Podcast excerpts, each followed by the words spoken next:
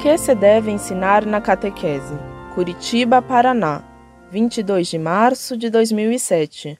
Ortodoxa, superior concluído, diretora de marketing. Olá, amigos! Salve Nossa Mãe e Rainha Maria! Minha dúvida é referente à catequese. No começo do ano, as igrejas anunciam que está aberta a matrícula para a catequese. As mães vão, matriculam os filhos como se fosse um ato normal, apenas uma coisa costumeira.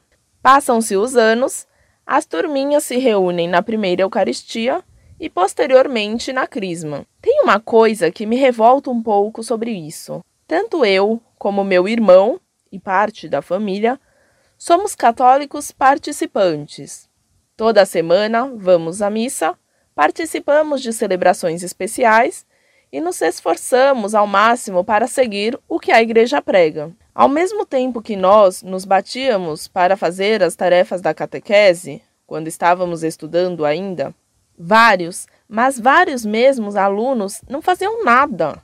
Raramente apareciam na aula, mais raramente ainda na missa, e no final estavam todos crismados. Enfim, missão cumprida da maneira mais fácil o possível, literalmente empurrando com a barriga. No meu tempo, tínhamos um cartão entregávamos no final da missa para o padre e esse carimbava a nossa presença. Não é algo muito eficaz, eu sei, mas ao menos ia a criança, mais o pai e a mãe. Mas isso já faz uns 10 anos que não existe. Esse foi um ponto.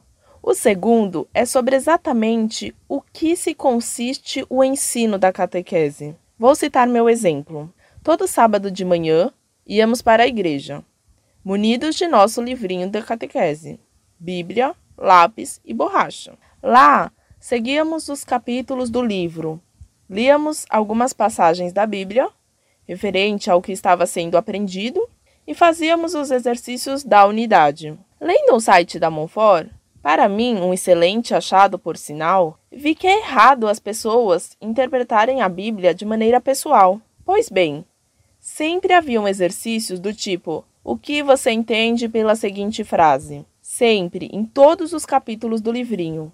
Se há acompanhamento de um professor que depois corrija e mostra o verdadeiro significado, tudo bem. Mas esses exercícios não eram corrigidos. Ou se eram, era muito, mas muito raro. O senhor não acha que isso abre uma pequena brecha por parte de algumas pessoas para questionamentos do que é ou não é certo? Outro ponto é as pessoas que se disponibilizam para ensinar a catequese. Tudo bem que elas vão de boa vontade, mas só isso não basta. Falta a essência e o verdadeiro conhecimento. Para você ter uma ideia, eu tinha uma professora que, pasmem, não só frequentava centro espírita, mas também acreditava piamente na reencarnação. Lá se foi por água abaixo os ensinamentos católicos. Hoje em dia, felizmente, ela não ensina mais. Em compensação, quase todas as professoras da catequese da paróquia onde eu frequento, em minha cidade natal quando visito minha mãe, e algumas da diocese são do movimento carismático. Mas carismáticos, pelo que eu andei lendo, também não são vistos como hereges e pontes para o protestantismo. A meu ver, ensinar a catequese não deveria ser função dos padres e talvez dos diáconos? Parece-me que são os que estão mais preparados e realmente sabem do que estão falando. Ou estou enganada? Bem, fora as minhas três perguntinhas anteriores, eu também gostaria de saber a igreja deveria manifestar-se, e não sei, ser mais exigente e autoritária em relação à catequese e à maneira como ela é ensinada? E qual deveria ser a posição sobre a participação das crianças nas missas, com relação às que estão na catequese e fazem tudo como mera obrigação? Deveria ser mais, digamos, rígida a preparação de quem vai ensinar a catequese? Um grande abraço a todos e fiquem com Deus. Muito prezada, salve Maria. Agradeço a sua confiança, mas sua carta me deixou uma grande dúvida a seu respeito. Você me escreve dizendo ser católica e falando da catequese como é feita hoje nas paróquias católicas. Entretanto, Em seus dados pessoais, você se declarou ortodoxa. Como? Você é católica ou ortodoxa? Vou lhe responder acreditando que você seja católica. Depois do Concílio Vaticano II, se abandonou praticamente a catequese. Esta deve ser feita ensinando-se o catecismo, catequese, e catecismo são palavras que têm a mesma raiz. Como é possível haver catequese católica por meio de uma pessoa que se diz espírita e crê na heresia da reencarnação? E na PUC de São Paulo, soube que já houve entre os professores de teologia, e é bem possível que ainda haja, até mesmo ateus e padres apóstatas, que largaram a batina para se casar e pior que tudo, impregnados de modernismo ou de teologia da libertação. Como se espantar então que ninguém aprenda catolicismo na PUC? Hoje as pessoas catequizadas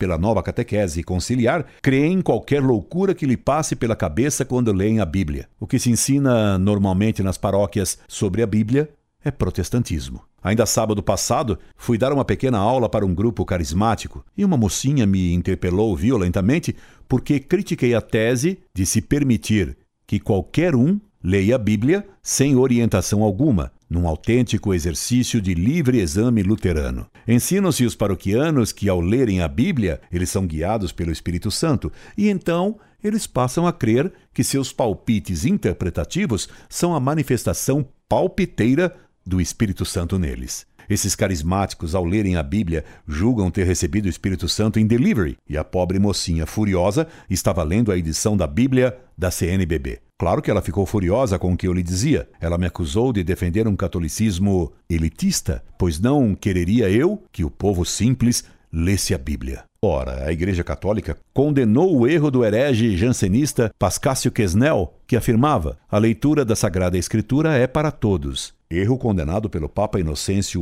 XI, na bula Unigenitus, erro 80, Denzinger, 1430. Colocar a Sagrada Escritura nas mãos dos ignorantes, sem orientação de um padre com boa doutrina, é facilitar a queda em erros protestantes. E isso era comprovado pelo que aquela mocinha pensava que pensava. Você tem toda razão ao considerar a péssima formação dada para a primeira comunhão ou para o crisma. As crianças vão comungar sem saber que vão receber a Nosso Senhor realmente presente na hóstia consagrada e recebem o crisma sem saber que esse sacramento os fará soldados de Cristo com obrigação de defender a fé.